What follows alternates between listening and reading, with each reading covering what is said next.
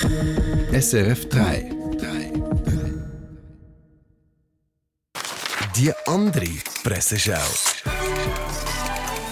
Mit dem SRF 3 Haussatiriker Peter Schneider.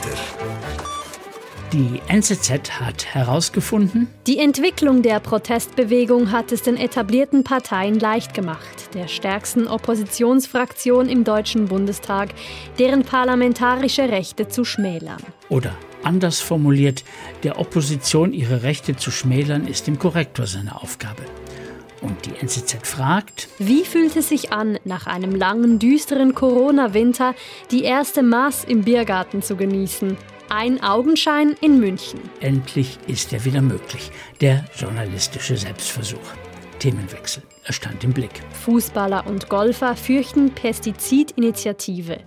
Die Pestizidinitiative wäre eine Katastrophe für den Fußball. Oder anders formuliert, der Fußball ist offenbar eine Katastrophe für das Trinkwasser. Noch ein Themenwechsel. Ich habe Angst vor den Juden, die aus ihrer Vergangenheit nichts gelernt haben. Aus der Reihe Auschwitz als Lektion und Volkshochschule. Sie hörten einen Tagi-Online-Kommentar von Herrn PG.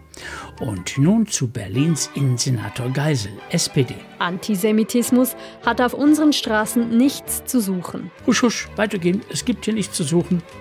Auch Wolfgang, Schäuble fordert harte Strafen gegen Antisemitismus. Anti-Israel-Demos. Bilder sind unerträglich. kommt jetzt das Bilderverbot?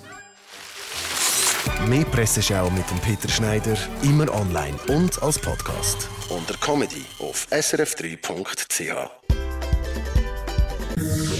Eine Sendung von SRF 3. Mehr Informationen und Podcasts auf srf3.ch.